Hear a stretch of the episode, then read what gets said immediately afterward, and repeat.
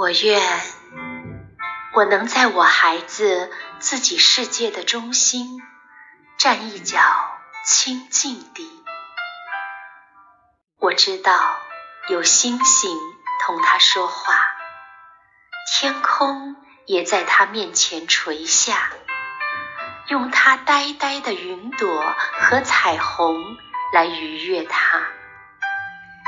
那些大家以为他是哑的人，那些看去像是永不会走动的人，都带了他们的故事，捧了满装着五颜六色的玩具的盘子，匍匐的来到他的窗前。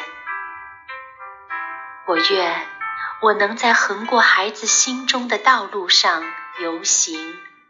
解脱了一切的束缚，在那儿，使者奉了无所谓的使命，奔走于无始的诸王的王国间。